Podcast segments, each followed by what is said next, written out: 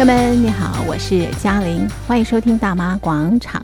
今天在广场当中，我们进行的活动是广场政治哈，来关心啊最近发生的新闻。那么我们邀请了台北海洋科技大学通识中心教授吴建中吴教授，我们请吴教授来跟我们讨论这些新闻。吴教授你好，主持人各位听众朋友大家好。好，那么今天在节目当中，我们首先关注啊，也是全球非常关注的，就是日本的前首相安倍晋三啊，在奈良遇刺身亡啊。那我们从这个事件当中呢，来看看啊，这个安倍对日本的影响，还有这个各国的这个反应啊。那先呃谈谈啊，这个呃吴教授你怎么看这件事情啊？我我想呃，安倍遇刺这件事情，其实。呃，对全球来讲的话是非常震惊。嗯，那过去我们当然，比如说像美国，我们看过甘乃迪总统遇刺的事件。那安倍前首相，呃，这个遇刺的新闻哈，因为包括安倍他在过去、呃，现在跟这个未来，其实我们都可以看到过去。而言，他当然是这个日本在位这个呃的蛮长的一个首相。另外，除了在位很长之外，他的影响力也很大。很大。然后最重要的就是呃，在他遇刺身亡之后，会产生什么样的一个政治效应？这个我想都是外界非常关注的一个重点。是。那当然，在这个呃新闻上面啊，呃，我们看到。在安倍遇刺的第一时刻，嗯、那全球对于呃这个安倍受伤都给予集气，然后希望他能够尽早的康复。嗯、呃，但是呃这个在一段时间之后传出了不幸的消息。那我想这个呃在全世界的反应大部分都是一样的，嗯、那都表达哀悼，是。表达不舍。这样的一个老朋友的一个部分，没错。但是呃，我们却看到中国大陆的反应很特殊。嗯，第一个特殊当然就是当全球各国的领袖哈，包括蔡英文总统，都第一时间表达哀悼慰问之意，中共领导人习近平却在隔了一天之后才发出了吊唁的这样的一个声明。那对照中国大陆网民的这样的一个呃狂欢，是或者是网络呃流传出来。不管是什么夜店的这种庆祝，或甚至于是这种什么买一送一的这种促销活动，这个我想都已经失去了人性的这个呃本质。不管你再怎么讨厌一个人，照理来讲，在人往生的这个时刻，那呃表达哀悼之意，这个是总是应该的。没错。那甚至于我们也看到美国降半旗来表示。这样的一个哀悼之意，那中华民国台湾也决定降半旗来哀悼这个台日之间最好的这样的一个呃好朋友安倍晋三。那当然我们也看到，就是说呃全世界的这一些反应哈，这个当然呃都是非常的一致，但是我们却看到这样的一个遇刺身亡。当然第一个时间点是日本在进行这个参议院的这个选举，那是不是会影响选举的这个结果？嗯。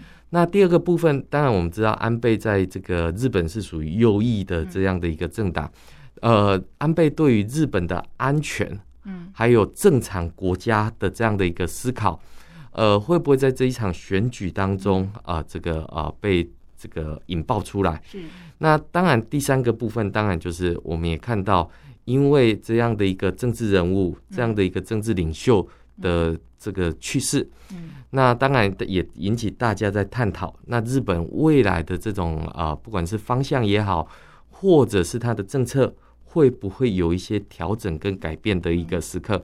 尤其是呃，这个安倍遇刺的这个时间，刚好是日本呃参与这个环太平洋军演的这时候。嗯，那我们也看到，在这样的一个呃环太平洋军军演。这么敏感紧张时刻，然后据传这位凶手又是海上自卫厅的这个呃成员，那当然呃，在日本政府他们还没做最后的这个呃公布报告之前，其实我觉得都不应该去妄加揣测。但是呃，我们也看到，就是说安倍遇刺所引发的这种讨论性，这个其实也是呃我们必须要去关注的。因为第一个部分，在民主国家里面，尤其是像日本，日本的这个政治人物很特别，他们会强调亲民的这一块，嗯、所以可能呃，在我们去日本街头的时候，都可能看过日本的政治人物随便拿一个箱子就站在街头上面做街讲的这样的一个情况。那当然把自己的理念传达出去，那也希望吸引或唤起。老百姓对于政治上面的一个关怀，嗯，因为我们知道民主国家投票率其实不会太高了，嗯，因为大部分都觉得，呃，这个委任给这些代议士其实都蛮放心的。嗯，可是，呃，对于这样的一个呃日本的传统，他们会拿肥皂箱在街头开讲。那安倍当然也是这种演讲的这个高手。是。那当然我们也看到哈，日本在过去里面给大家是一个蛮安全的这个国家，因为日本是禁止枪支的。那二零二一年哈，大概也只有一个人因为中枪而死亡，所以他的中枪率其实很低，很低，是非常安全的一个国家，是一个非常安全的城市。但是谁都没有料到这么安全的国家。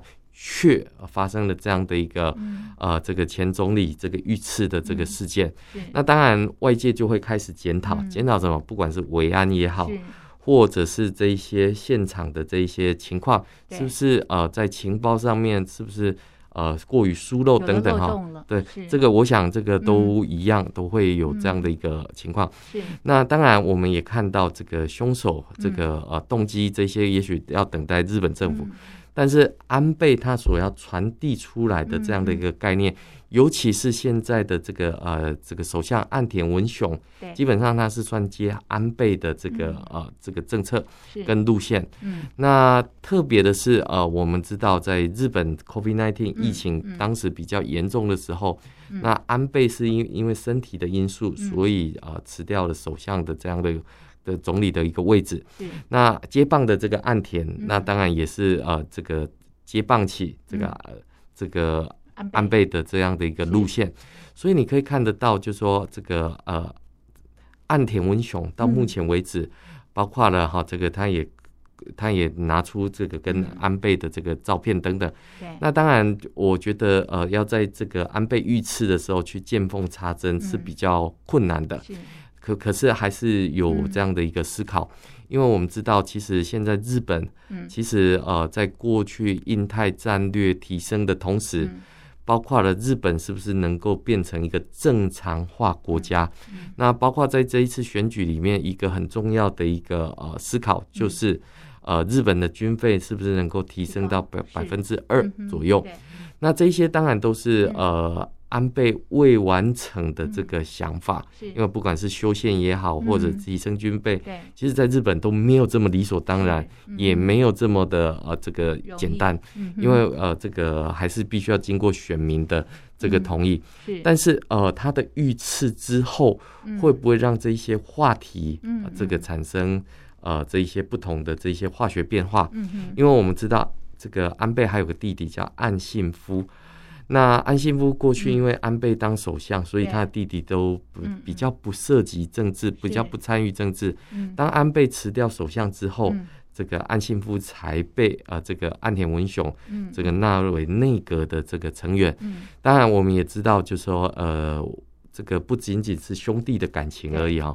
我想这种武士道的精神在日本其实是还蛮能够延续的一个情况，所以我们会看到第一个部分，当然就是呃安倍遇刺之后，呃这个日本还是一样，虽然。哀悼虽然不舍，嗯、可是日本的运作都还是正常。的一个情况。嗯、那当然，接下来也许可能就会涉及到，不管是丧礼的这个举办，是。好，这个各国元首应该就会陆续陆续到东京来进行吊唁。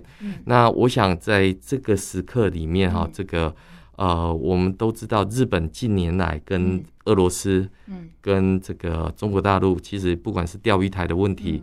或者是北方四岛的这个问题上面，其实都有一些领土上面的争议。是，但是呃，在此刻，我想这个呃，对于这样的一个领土争议也好，或者是呃这种国际关系上面的这个冲突，我想在此刻应该还是以这种人性，或者是以这种关怀的这个角度来做出发。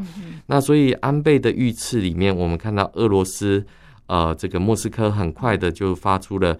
深感悲痛，的一个呃这个哀悼之意，然后赞扬安倍是一个伟大的爱国者，谴责这一起的谋杀是一种恐怖攻击的滔天罪行，应该要受到惩罚。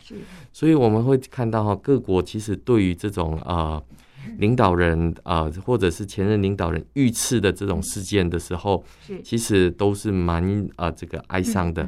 那当然包括像这个呃。美国其实也有这种被刺杀的事件。嗯、其实安倍当天遇刺的时候，其实我们看到强生刚辞职，嗯、所以国际政治其实这个变动性其实还蛮大的。所以我们可以看到安倍遇刺哈，这个其实应该是有更多的思考才对。是，那您觉得这个安倍过去对于呃整个日本来说的话，最大的贡献在哪里？是，我想啊，这个安倍的大战略已经是呃，这个日本的大战略，因为我们看到这个呃，美中的这个呃军事力量已经开始失衡。那特别的是呃，中国的这个军舰、战斗机频繁的在日本周边行动，已经让日本饱受威胁，所以呃。这个呃，安倍有提出来，嗯，创造强日本新时代的日本，嗯，不是别人，是我们自己本身，嗯，那这个已经写在自民党七月十号在参议院大选的选举公约上面，因为公约上面已经写明了守护日本，嗯，那守护日本如何守护？我想这个安倍的路线如何能够延续下去？嗯，哦，这个是一个很重要的一个关键因素。那当然，怎么去强化日本的防卫力的一个部分？因为我们知道哈，这个在过去里面，我们刚刚也提到，不管是修宪也好，让日本变成一个正常化国家，我想这个不是只有日本的主动性意愿而已，也要看国际上面的这种反应跟这些情况。那尤其是，即便自民党跟公民党联合起来拿到席次的三分之二，达到这样的一个门槛，但是。呃，日本其实他们的政党其实还蛮多的，嗯、所以如何去沟通，嗯、如何去呃就说服，对，不管是选民也好或政党也好，是。这个都还是一个庞大的工程。嗯、所以第一个部分，我觉得安倍留下来的路线叫守护日本的路线。嗯、那第二个部分，其实我们也看到，就是这几年因为 COVID-19 的疫情，嗯、因为中国制造业的这个强大，是。所以让日本的经济啊、呃，这个还没有办法。反弹的一个情况，那日本，我想这个岸田首相应该会遵循这个呃安倍。的这个思考，那这个跟美中的这种呃竞逐还是有关系的，所以我们看日本非常积极的参与，不管是像这个 G7 峰会啊，或者是这一些呃印太战略 CPTPP 等等哈，我们看到川普不弄这个 TPP 之后，安倍跳出来。我来弄 CPTPP，没错。所以在经济的这个部分里面来讲，日本也展现了超强的企图心。不过呢，虽然说呃 CPTPP 是呃由他来这进行主导，可是呢，对于这个呃中共所主导的 RCEP，日本也没有排斥去进行这样的一个参与。所以我们可以看到，在政治上面。在经济上面，甚至于在安全上面来讲的话，日本想要变成一个正常化的一个国家，那因为不正常，所以才要变成正常。所以我们会看到日本这几年是非常积极的，呃，这个响应美国的这种号召。那在印印太地区，在东亚地区形成一个稳定的力量，所以可以看得出来，就是说啊，安倍他所留下来其实。是一个蛮庞大的一个政治遗产。是好，这是安倍遇刺身亡的这个新闻，我们进行的剖析。接下来我们来看一看啊，这个北约峰会还有 G7 的这个会议哦。那么在这两场的会议当中呢，我们看到都直指中国大陆啊。那吴教授你怎么看这两个会议当中为什么这么的针对中国大陆？那么他们提出的一些方案有哪些？是，我想不是针对中国大陆，而是中国大陆必须被针对。哦，是为什么？为什么？因为我们。我们看到这个呃，刚刚主持人提到北约也好，是、或者是 G7 峰会，我们看到在更早之前，在香格里拉会议上面，哦、呃，我们看到这个国际之间都在关注什么？嗯、台海局势。是为什么关注台海局势？嗯、因为乌俄战争。对，所以我们看到国际之间当然希望中共能够按照国际的秩序。来进行这样的一个呃和平跟稳定，不要去片面改变现况。但是我们却看到这个呃，在香格里拉会议谈台海局势，台湾没有参加。是。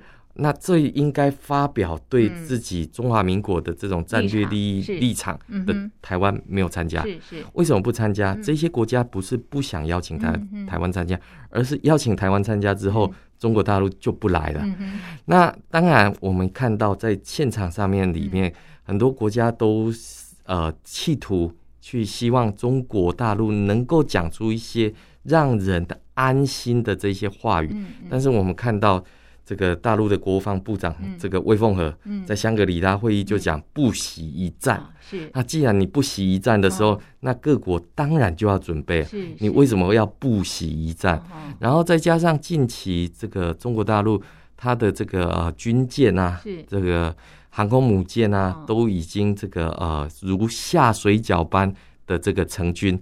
那当然，这个战略。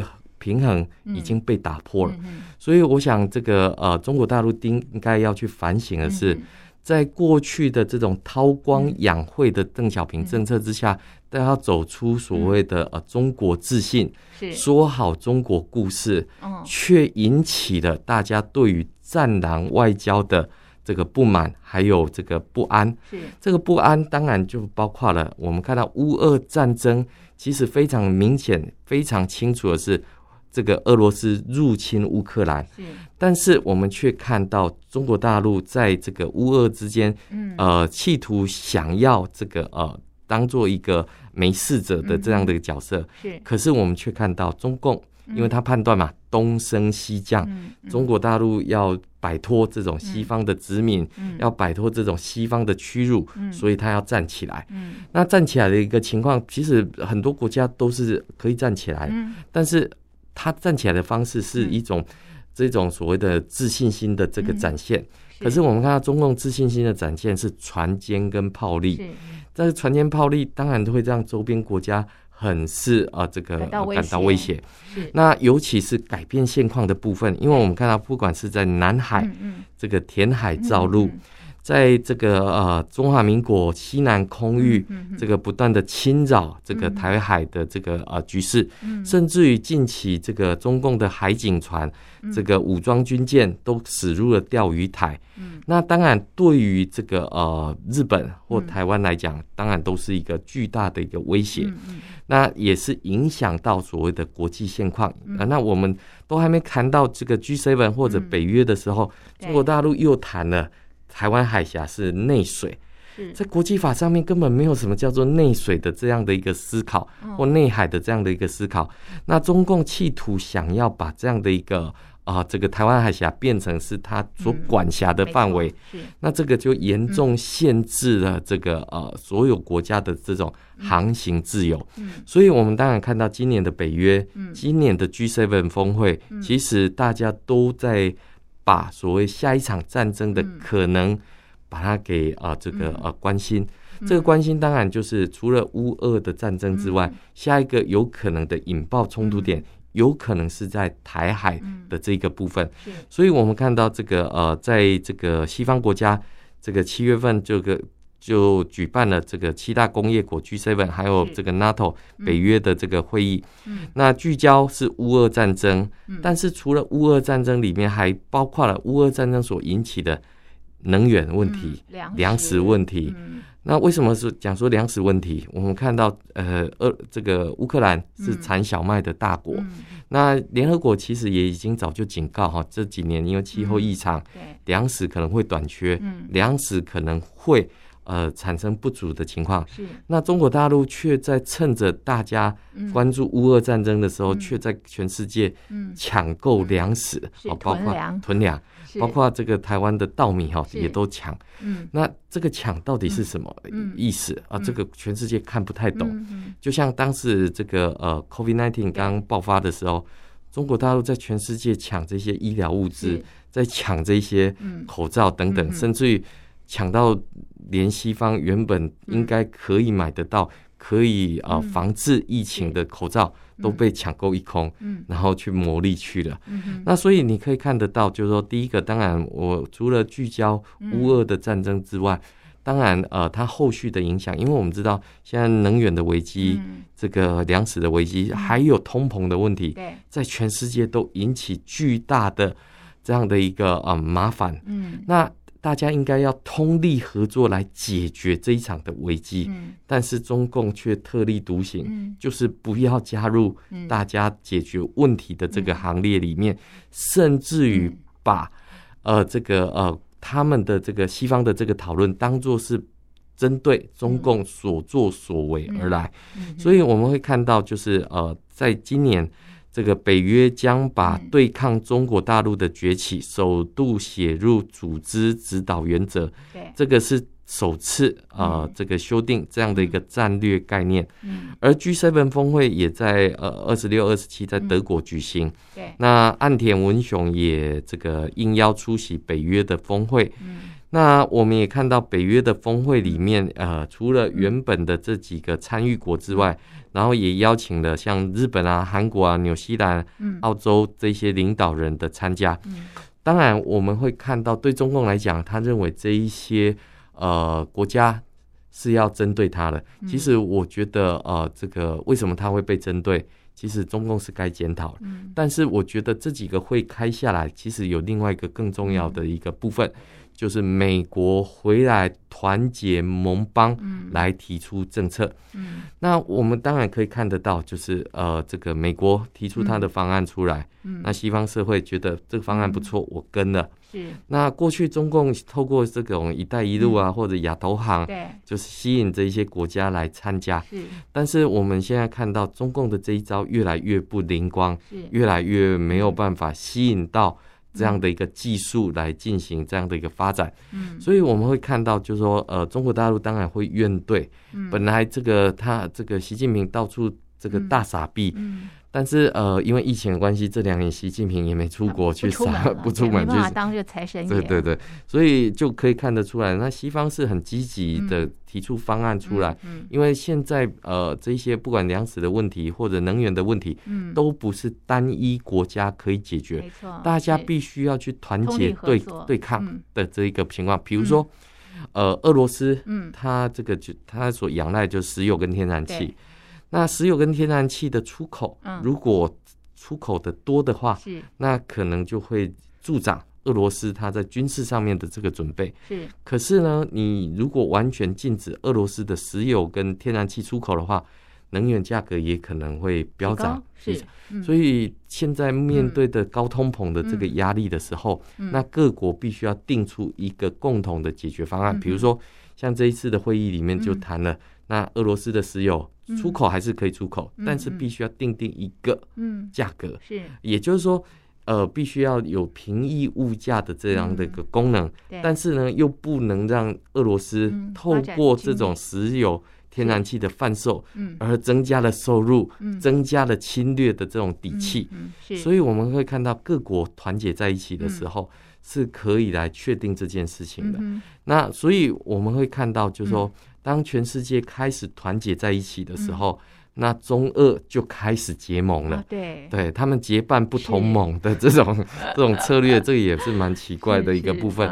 那中俄不管是在日本附近进行联合军演啊，这个当然也是针对日本而来。对，对但是我们也看到，就是说，当全世界开始团结在一起，以民主价值的这种同盟站在一起的时候。中俄却开始站队，中俄开始靠拢，嗯、但是两个国家其实我还是觉得同床异梦。嗯、为什么是同床异梦呢？嗯、因为大家在想的是谁是老大哥，所以我们可以看得到，就是说，呃，中共其实也不用。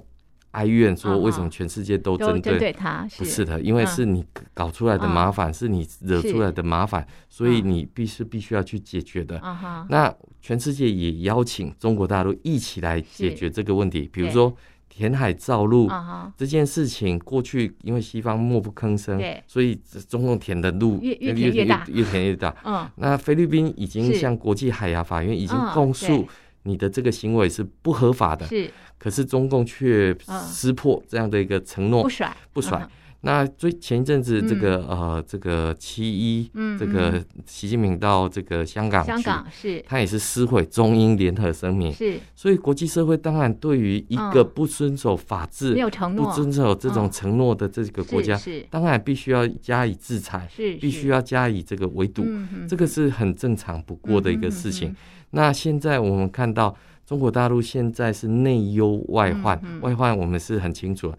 内、嗯、忧，中国大陆习近平要进行二十大的这个连任，是。那这个经济不好，然后这个到处在封控，很多的外资外商要离开。对，这个到底是谁在针对自己？是。这个谁在针对中共而来操这个操作？嗯、其实都是因为你自己的政策，嗯、所以导致外资要逃跑，嗯、中国大陆人民要润。对，所以你可以看得到，就是说，呃，这个把这个呃自己这种加害者的角色当做受害者的这种这种沉痛的呼吁，其实你会觉得说，这个好像是一个蛮奇怪的一个部分。对，那所以我们看到大陆的外交部发言人王文斌出来讲说，北约近年来跑到亚太地区来耀武扬威，试图把欧洲集团。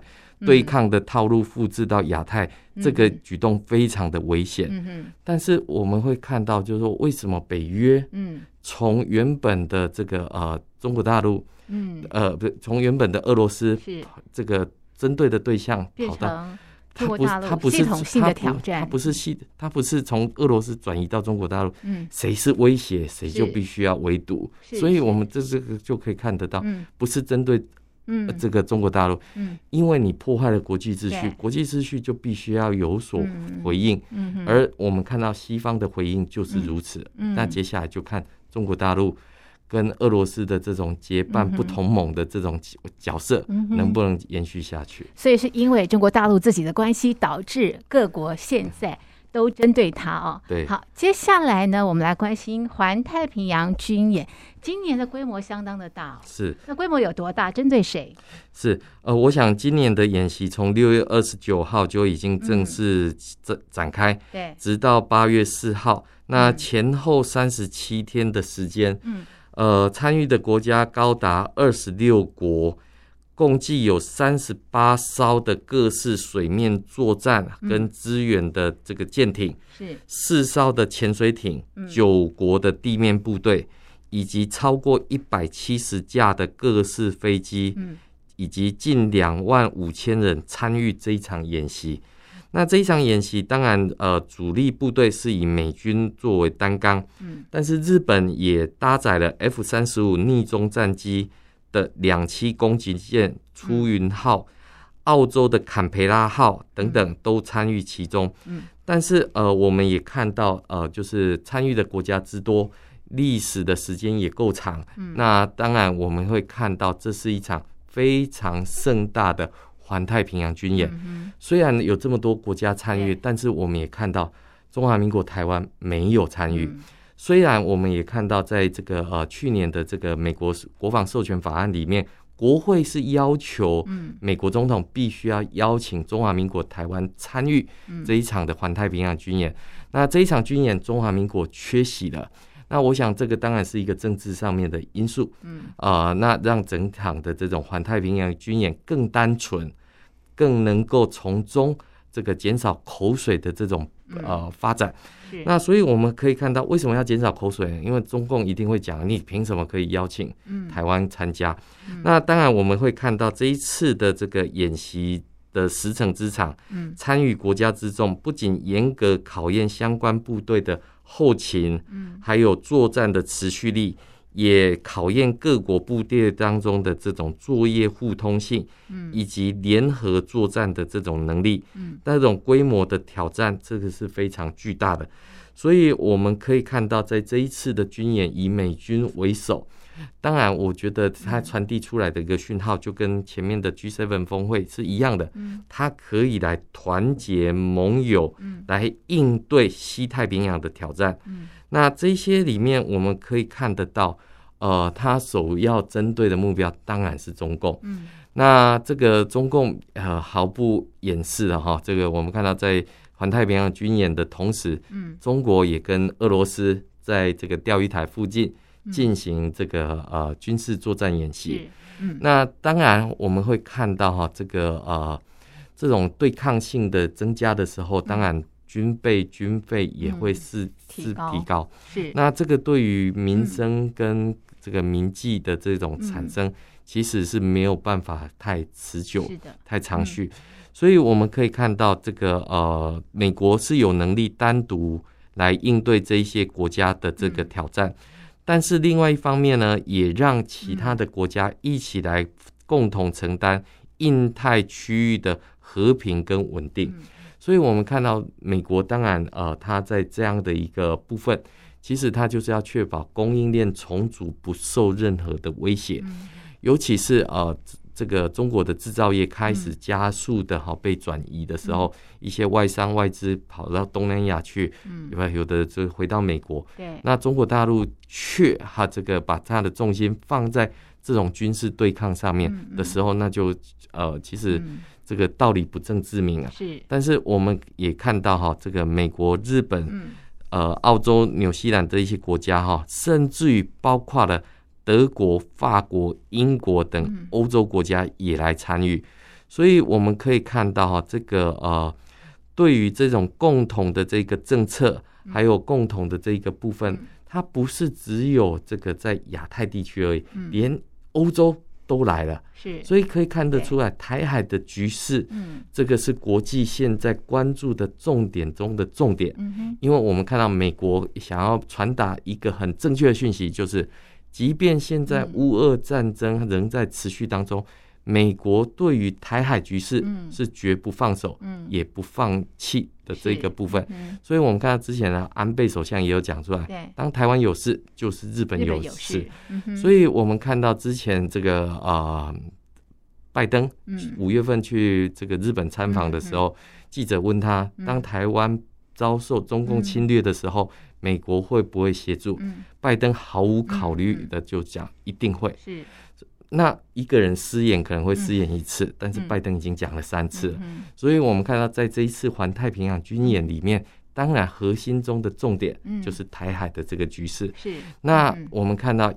亚洲的国家参加，欧洲的国家也参加，这个说明了一件事情，就台海局势实际上是国际之间的这种重中之重。而中共如果要来挑战这样的一个重中之重的话，我想被迎头打击的这种可能性绝对是百分之百的。所以我们会看到，就是说，呃，在过去里面有许多人在讨论这种所谓的。